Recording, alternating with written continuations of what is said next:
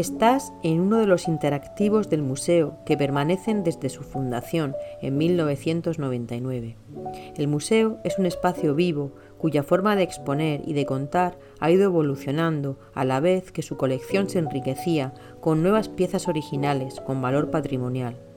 En algunos casos, la renovación de espacios y la reubicación de obras ha provocado que algunos de los elementos interactivos o de las reproducciones con las que contaba hayan sido desmontadas.